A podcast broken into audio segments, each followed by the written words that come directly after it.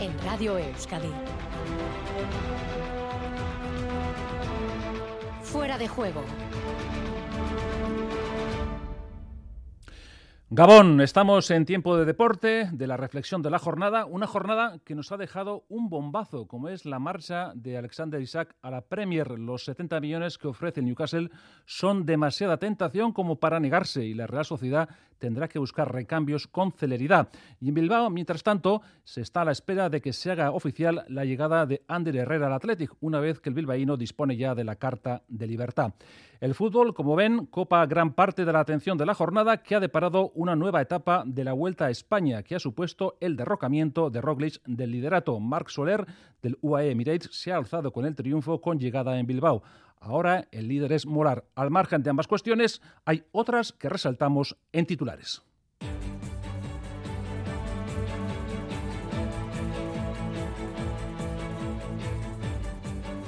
En el capítulo del remo, la reclamación de Urdaibai por la última regata centra la atención informativa, mientras el presidente de Bermeo entiende, sostiene que puede prosperar, desde Ondarribia sostienen lo contrario. Escucharemos a ambos protagonistas. Por lo que se refiere al fútbol y al margen de Herrera y también del caso de Isaac, Lenormand ha hablado para Radio Euskadi y se le ve, él se ve como un canterano más agradecido por la formación recibida. Y ya para terminar, y en cuanto a la pelota, destacamos el triunfo de Lasso y Marizcurrena ante Urrutico Echea y Albisu por 22-13 en el torneo de la Aste Nagusia, mientras que en el Goibar, Ezcurdia y Rezusta han ganado a Irribarría y Zabaleta por 22-14.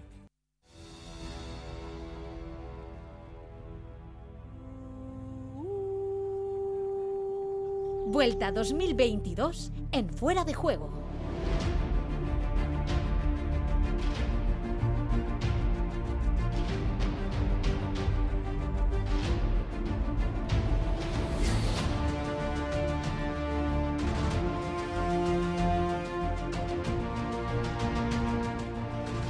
Gabón, cuando son 33 los minutos que pasan de las 10 de la noche. Bienvenidos y bienvenidas al tiempo del deporte en Fuera de Juego. Saludos de John Zubieta en nombre del equipo deportivo y de Iñaki Aranaz y de Maitane Bujedo desde el apartado técnico. Abordamos la actualidad de la Vuelta a España que ha vivido hoy la quinta etapa entre Irún y Bilbao con triunfo de Mar Soler y cambio de líder.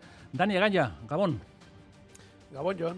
Bueno, victoria para Mar Soler y Roglis de momento tendrá que esperar, ¿no? Bueno, ciertamente Roglic yo creo que ya ha perdido el eh, maillot en rojo casi casi a propósito. La verdad es que la etapa ha ido por unos eh, parámetros más o menos establecidos. Muchísima pelea para coger la fuga, una fuga que ha tardado casi 100 kilómetros en hacerse, con eh, casi todos los equipos representados.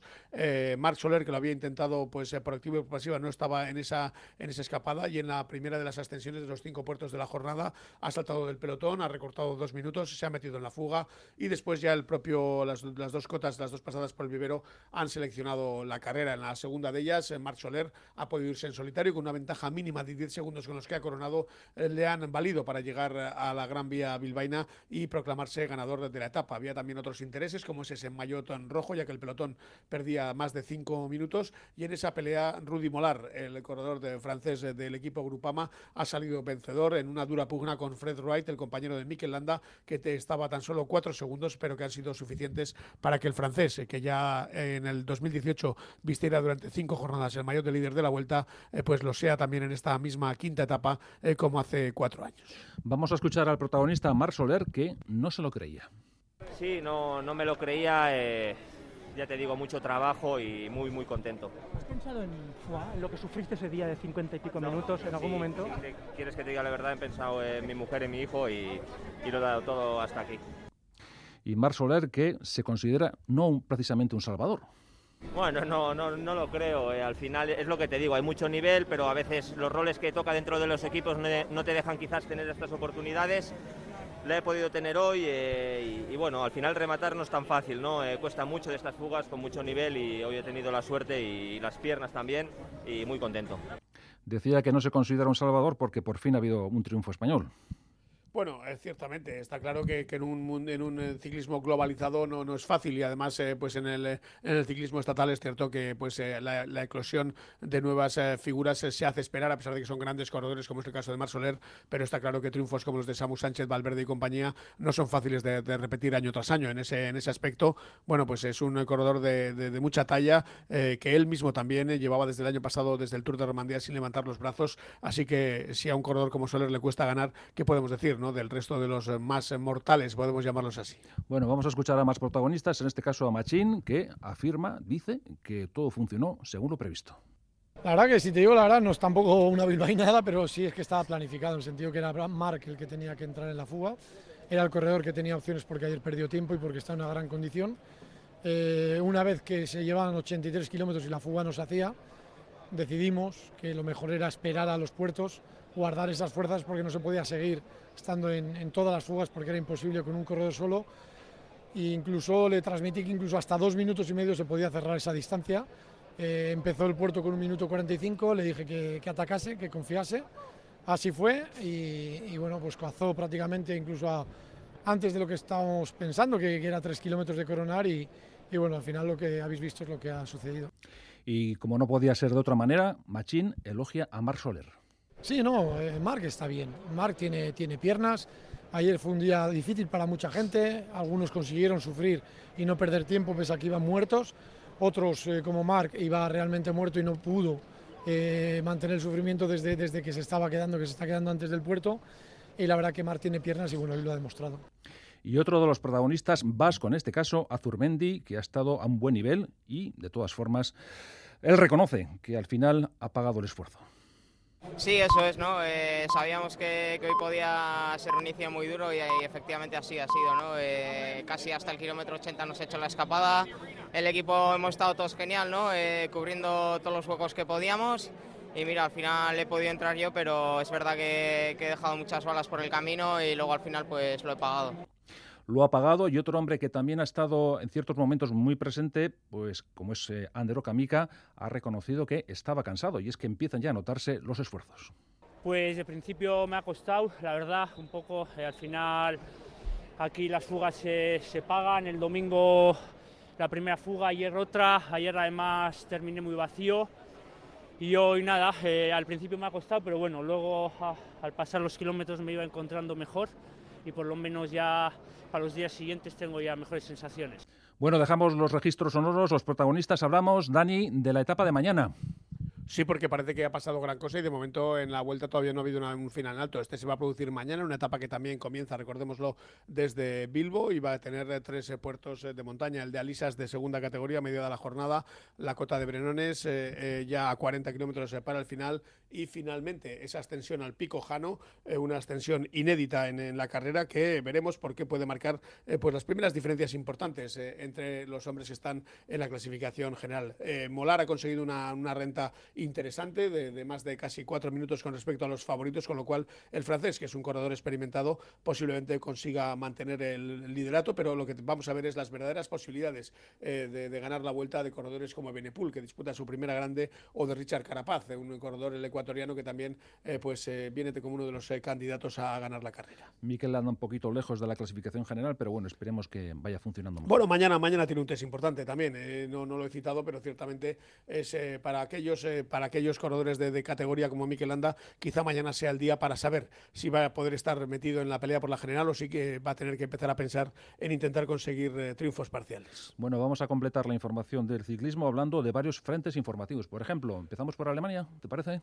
Sí, podemos comenzar por ese Tour de Alemania que hoy tenía en, Weimar eh, su primera etapa con una prólogo en la que evidentemente eh, pues el gran favorito era Filippo Gana, a pesar de no haber pasado de la medalla de bronce en el en los pasados eh, campeonatos eh, europeos, pues hay que decir que ha conseguido la, victoria por delante de Bauke Molema en este prólogo de tan solo dos kilómetros y medio, también por delante de Nils Polit, cuarto ha sido Van del equipo Jumbo quinto Yves Lampaert de la escuadra del Quick Step y hay que destacar que en, también el retorno de nuevo de la competición, pues una correcta aparición de Pello Bilbao como corredor de los nuestros más destacado, que ha sido trigésimo cuarto en esta primera etapa, primer líder de Alemania, el campeón, bicampeón mundial y campeón olímpico contra el crono, el corredor Filippo Gana.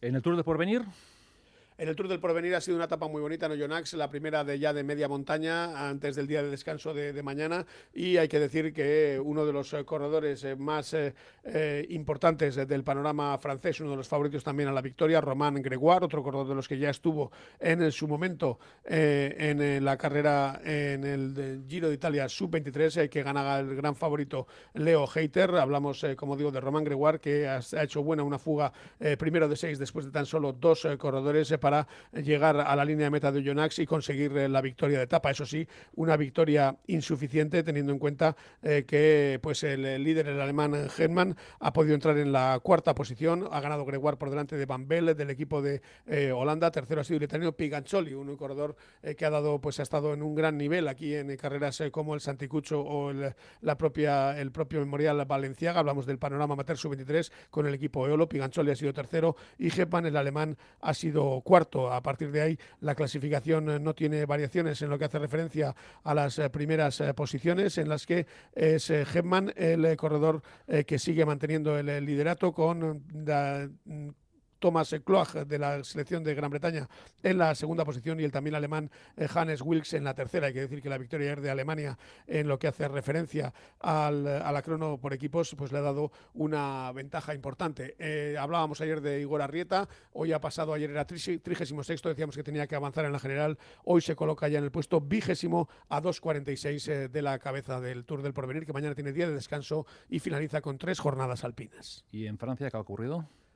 Pues en Francia parece que eh, ha sido el día de la marmota, porque ha habido una escapada que no ha llegado a buen puerto y en ese sentido eh, al final ha habido sprint y el corredor de la G2R que ganó la, ayer, es decir, Marc Sarro, el velocista que eh, ya conseguía la victoria en el día de ir, ha repetido. En esta ocasión, por desgracia, no hemos tenido la oportunidad de ver a Verasturi en el sprint, no se ha podido colocar bien. Sarro ha batido a Barbier y a Eduard Teuns del equipo Trek. Lo dejamos ahí, Dani. Muchas gracias. Esquer Casco. Gabón. As fast as we can. We hold the future in the palm of our hands. I know you hear me, but Vamos a hablar ahora de fútbol porque este miércoles 24 de agosto se ha visto sacudido por el bombazo que supone la marcha de Alexander Isaac. La tentación de la Premier es muy grande y los 70 millones de euros más otros 5 en variables convencen a cualquiera. El Newcastle se lleva al sueco y ahora la entidad guipuzcoana tiene que acelerar para aprovisionarse de uno o varios delanteros de gran nivel. Chema Oliden, Gabón. Gabón, buenas noches. Bueno, cualquiera se niega, se resiste a una oferta de la Premier, sobre todo cuando son de 70 kilos. Claro, ese es el tema. Ese es el tema porque eh, evidentemente que Isaac pudiera dejar a la Real Sociedad era una hipótesis que se barajaba, pero obviamente no a cualquier precio. Pero es que 70 millones más 5 variables, más un 10% sobre la, eh, el porcentaje de, sobre una hipotética futura venta. La verdad es que son unas condiciones extraordinarias. Desde luego se convierte de lejos en la mejor transacción efectuada por la Real Sociedad a lo largo de la historia. Es verdad que Alexander Isaac es un futbolista eh, muy joven todavía, con un potencial enorme. De hecho, parte del mismo lo ha desarrollado ya en la Real Sociedad y eso es lo que lo ha hecho precisamente un jugador tan valioso en el mercado. Y como, eh, evidentemente, para que una operación de esta envergadura se lleve a cabo, se necesitan dos partes. Primero, uno que venda y otro que esté dispuesto a comprar y además hacerlo en unas cantidades lo suficientemente interesantes como para que la operación se lleve a término, pues ahí aparece el Newcastle. Los, los clubes de la Premier, desde hace ya algún tiempo, campan por sus respetos en base o merced a unas eh, bondades económicas que, de las que no disfrutan prácticamente el resto de los clubes en, Europa. Y además, en el caso de Newcastle, pues desde la llegada del Fondo de Inversión eh, Pública de Arabia Saudí, pues eh, ha inyectado una cantidad de dinero eh, muy importante que está permitiendo al Club de las Urracas pues efectuar desembolsos importantes por jugadores en los que han puesto la mirada. Y Alexander Isaac tenía o estaba en el foco desde hace algún tiempo. Es más, las negociaciones con la Real Sociedad se remontan ya por lo menos al pasado mes de julio entonces ya el jugador dio el visto bueno a la mm, posible eh, operación, pero entonces los clubes no alcanzaron, no alcanzaron el acuerdo económico que se ha alcanzado, que se ha logrado en el día de hoy. Así que, como tú decías, evidentemente mm, rechazar una oferta de estas características sería casi casi un pecado. Podemos hacer una pequeña, un pequeño resumen de cómo se ha gestado, porque esto no ha sido, lógicamente, cuestión de un día. No, la Real Sociedad conocía ya desde mm, el pasado mes de marzo, y aquí lo dijimos en Radio Euskadi, que eh, iba a haber clubes que iban a presentarse en, el club, en la Real Sociedad, con cantidades eh, importantes para hacerse con los servicios de Alexander Isaac. La Real comenzó a partir de ese momento a descontar ya esa posibilidad y uh, incluso pues a barajar ciertas alternativas de mercado uh, a la hipótesis mm, que estamos comentando. Pero claro, esto había que concretarlo, había que materializarlo. Y eh, desde el pasado mes de julio, como digo, es el Newcastle el que toma la delantera al resto de los posibles eh, eh, postulantes y se declara como el candidato más acreditado precisamente para hacerse con, con los servicios del futbolista sueco. Tiene dinero, tiene mucho interés y eh, por parte del jugador, si las condiciones económicas eh, que con él pactaron eh, o iban a pactar eran satisfactorias, que lo han sido, pues no habría más problema. La única dificultad estaba en alcanzar acuerdo entre Real Sociedad y Newcastle. hace como 12 o 13 días, si no recuerdo mal, el Newcastle puso sobre la mesa de la Real Sociedad una oferta ligeramente por debajo de los 60 millones, perdón, de los 50 millones de euros. La Real Sociedad no la consideró interesante o lo suficientemente interesante como para cerrarla en aquel momento, por lo cual decidieron los clubes tras un tiempo y continuar o retomar las negociaciones. Y bueno, ha sido esta semana, este, en, esta, en las últimas horas, cuando la presencia además de representación del, del club inglés en la capital guipuzcoana, concretamente el director deportivo del Newcastle, Dan Ashworth, y el jefe de reclutamiento, Steve Nixon, eh, han viajado hasta, hasta Donostia, precisamente para entrevistarse con el presidente de la Sociedad, Joaquín Aperribay, y poder cerrar definitivamente la operación en los términos que hemos comentado anteriormente. Por lo tanto, se ha gestado a fuego lento, podríamos decir, aunque a última hora se ha precipitado y casi casi nos ha pillado a todos con el pie cambiado. Y ahora la gran cuestión, ¿qué va a hacer la Real? ¿Cuántos jugadores necesita? Porque con tanto dinero con un jugador no creo que baste. Hombre, salvo que ese jugador fuera Jala o una cosa parecida, ¿no? Y claro, como evidentemente esto no entra en los planes de la Real Sociedad ni en sus posibilidades, pues eh, seguramente estaremos asistiendo a un escenario que contemple la posibilidad de contratar quizás un par de jugadores, ¿no? Para, para el frente ataque. No olvidemos que la Real Sociedad en este momento, con la marcha de Isaac y la lesión de Carlos Fernández, que era un poco el segundo de a bordo, eh, que además venía de una grave lesión, estuvo un año en, blanco, eh, ahora justo cuando empezaba, eh, cuando de alguna manera podría producirse su vuelta, eh, se produce esa lesión, esa recaída, con lo cual deja a Imanol prácticamente con tan solo un efectivo eh, específico para esa demarcación. Y es un chaval de 19 años que se llama John Carcaburu, que no tiene experiencia ninguna en el fútbol de élite. Obviamente la Real Sociedad no puede afrontar una temporada de estas características con tres frentes como la Liga, la Copa y la Europa League, con un chaval de 19 años sin experiencia eh, como máximo referente o principal referente en el ataque. Así que la Real Sociedad no tiene más remedio que acudir al mercado y contratar sí o sí, por lo menos uno, quizás dos jugadores para cubrir esas necesidades. Lo tiene que hacer con celeridad. Eh, pasamos a otro tema porque has tenido la oportunidad de hablar con Lenormand. Sí, eh, Robert Lenormand, otra de las grandes realidades de esta Real Sociedad, un hombre que llegó desde Francia cuando tenía solo 19 años y que eh, poco a poco ha ido progresando desde el filial hasta el primer equipo hasta convertirse en una de las grandes realidades de esta Real Sociedad. Un jugador que ha destacado no solamente por la cantidad de minutos que ha eh, jugado, que ha sido el jugador más regular en ese sentido de toda la temporada, sino que además eh, la calidad de ese progreso no ha escapado, desde luego, o no ha dejado eh, indiferente a nadie. De hecho, eh, este mismo verano se ha hablado del posible interés de equipos como el Nápoles, la Fiorentina o el Atlético Madrid por hacerse con sus servicios. Hoy hablamos con el futbolista mmm, Bretón y, lógicamente, todavía muy pegado a lo sucedido el pasado domingo en este choque frente al Fútbol Club Barcelona. Un partido que dejó a la afición de la Real un poquito fría, un poquito decepcionada, sobre todo por la forma en que se produjo eh, fundamentalmente en el segundo periodo. Bueno, pues hoy eh, Lenormand asumiendo que efectivamente entre la Real y el Barça todavía a día de hoy existen diferencias, no son ni mucho menos eh, las que se podrían derivar de la lectura tan solo del resultado. Rubén Lenormand. Yo creo que todo el mundo ha visto que, que había diferencia. Eh, grande como con el resultado no creo, que, que ha sido más grande de, de lo que, que había en el campo, pero pero que sí, que a la hora de, de, finalizar nuestras jugadas o nosotros a la hora de, de defender las jugadas importantes, yo creo que, que, hay que dar un, todavía un paso adelante y estamos trabajando a, en eso y que, que, siguen confiando en nosotros, que todavía es el inicio de, de la temporada y que, que nos queda mucho. Bueno, Chema, lo dejamos ahí si te parece o, aportamos alguna cosita más. Pues nada, simplemente eh, recordar que eh, hoy ha entrenado, perdón, no ha entrenado David Silva con los dos compañeros debido a pues gestión de cargas, esa es la expresión que ha utilizado el portavoz del club, pero se le espera en el trabajo de mañana, pensando lógicamente en poder recuperarlo definitivamente para el choque del sábado frente al Elche. Chema, es que recasco. Suri, gracias.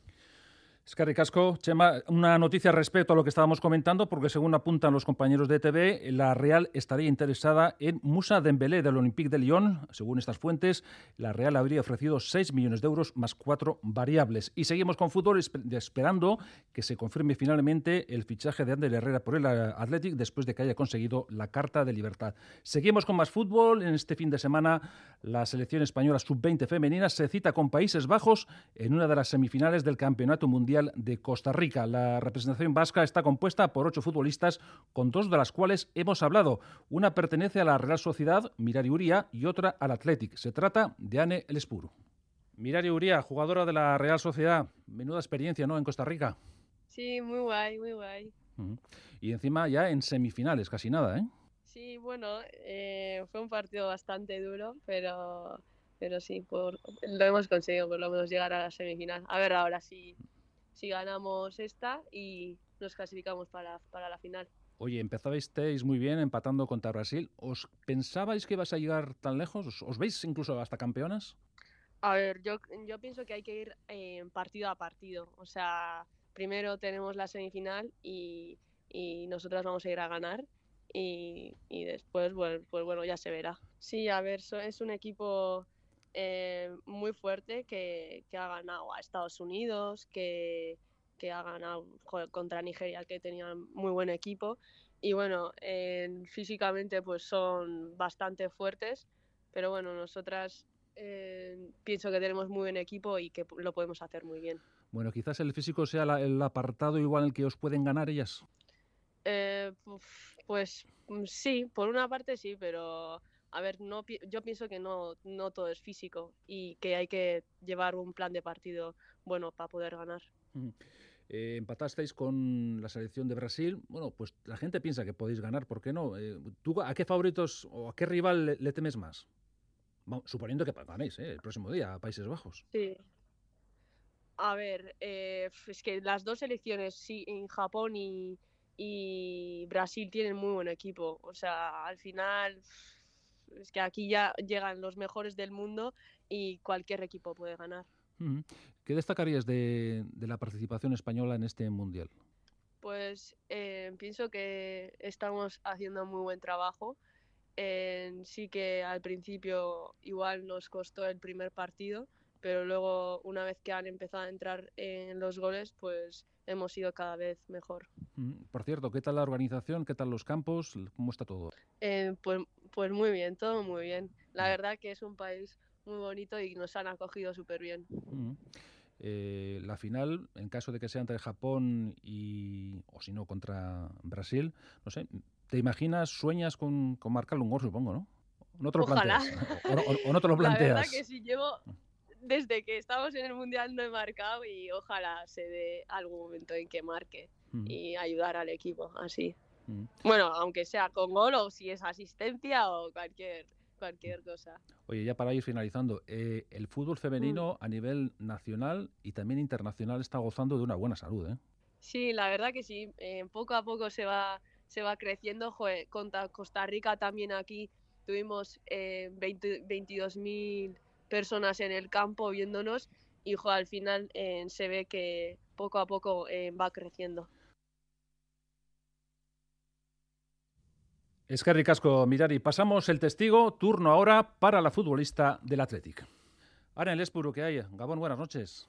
Hola. Bueno, expectantes, nerviosas, me imagino, de cara al partido de semifinales, ¿no? Sí, con ganas de que llegue ya el día. Mm. Eh, ¿Se le puede a alguien colgar el cartel de favoritos para este partido? Mm, no, porque mm. llegados ya a este punto, en unas semifinales de un mundial puede ganar cualquiera por una jugada de balón parado, un penalti o cualquier cosa. Eh, de lo que has visto de la selección de Países Bajos, ¿qué es lo que más te ha gustado o llamado la atención? Que son muy ordenadas defensivamente y cierran bien los espacios por dentro y pues usan bien sus armas que son los contraataques. O sea que habrá que estar muy atentos a las pérdidas. Sí, a las transiciones. Mm, Hoy le comentaba a tu compañera antes que cómo está la organización. Me dice que muy bien. La verdad que el fútbol en general está viviendo un buen momento. ¿eh? Sí, cada vez se nota que va a más y desde las que empezaron a, a nosotras y las que vendrán en un futuro, yo creo que cada vez irá a más y podrán disfrutar muchísimo to- todas las niñas. Mm, Empezasteis muy bien jugando contra la selección de Brasil, que puede ser una de las grandes favoritas. De hecho, lo es. Mm, Vamos a suponer que, que os imponéis a, a la selección de Países Bajos. ¿A quién prefieres? Aunque no vamos a hacer el cuento de la lechera. Si pasamos, la verdad que ya me da igual a quien nos enfrentemos. Contra Brasil ya hemos jugado, por lo que conocemos más al equipo. Y en cuanto a Japón, creo que es un equipo que se asemeja mucho a nosotras por la forma en la que juegan, pero lo que ya te he dicho, en una final cualquiera puede ganar y cualquiera impone. Bueno, me imagino que sueñas con coronarte campeona del mundo y con marcar algún gol, ya sea en semifinales o en la final.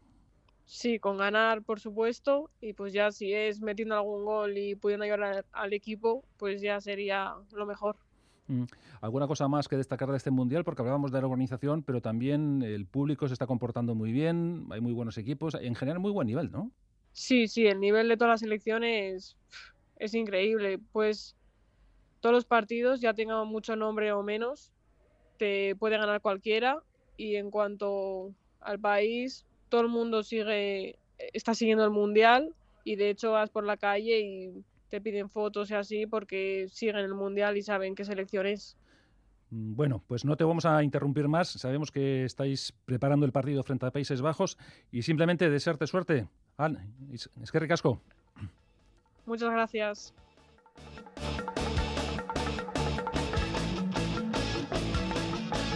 En la recta final hablamos de remo porque Urdaibai ha decidido recurrir esa foto finish de la champa final del pasado fin de semana. Recordamos que en la primera instancia, en primera instancia, la victoria se la dieron a la Bob Vizcaya por 19 centésimas, pero la línea de esa última imagen se la dio a Ondarribia por 2 centésimas.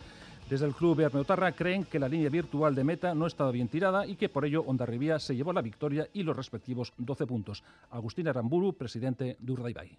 Nos duele, nos duele un poco porque el sábado, el domingo después de hacer el regatón que hicimos, sobre todo el último largo, nos inundó la alegría porque habíamos ganado, pues que te suelten este bombazo, ¿no? Y vemos que ha sido un error grave. Grave, grave, grave. Es que es una cosa bien sencilla. Es catalogar que la línea de que marca el GPS es errónea. No se puede tirar una línea así. Si esa línea es errónea, que vamos a trazarla como debería haber sido, que tiene que ser en oblicuo, no en perpendicular. Si no, la pregunta del millón, ¿por qué los jueces y lo que dio todo el mundo? Cuando acaba la, regata da 19 centésimas a favor de Tuesday y cuando trazan la línea, una línea que está muy alejada, muy alejada de las boyas, le dan dos centésimas. Y dos centésimas es nada. Pero es que hay un error de 21 centésimas. Ahora escuchamos la versión de Ondarribia, la de su presidente, José Miel Duayen. Las impugnaciones que presenta cualquier club hay que respetarlas en el sentido de que todos tenemos derecho a hacerlo cuando consideramos que algo no se ha hecho correctamente, ¿no? Y en ese sentido, la verdad es que nosotros no teníamos ninguna intención de, de hablar sobre este tema, pero viendo un poco, escuchando algunas declaraciones que hemos escuchado en las últimas horas, pues hemos entendido que también nuestros socios, nuestros aficionados, pues tienen derecho a saber un poco la opinión del club y en Zarauz no hubo ninguna incidencia, la raya estaba absolutamente y perfectamente echada, ni tiene que ser oblicua, ni tiene que ser nada, lo que tiene que ser es perfectamente o lo más paralela posible a esa línea imaginaria de salida que marcan las boyas. Todas las tripulaciones de Zarauz, las 12, fuimos medidas y cronometradas con la misma línea de llegada y esa línea se pone antes de arrancar, la regata. Si alguien considera que está muy separada o muy algo, pues tendrá que decir algo antes, pero una vez que se ha cogido los tiempos a la primera tanda ya no se pueden modificar.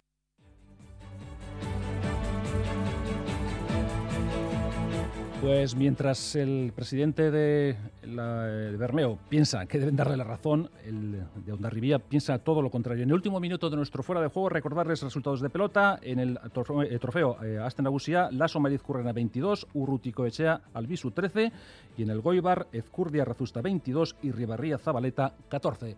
Hasta aquí el tiempo del deporte. Recuerden que mañana nueva etapa de la Vuelta a España. Ahí estaremos centrados para darles toda la información y sobre todo también pendientes de lo que ocurre con Ander Herrera y con Isaac. Hasta aquí el tiempo de deporte. Escarri Casco, muchas gracias, Agur.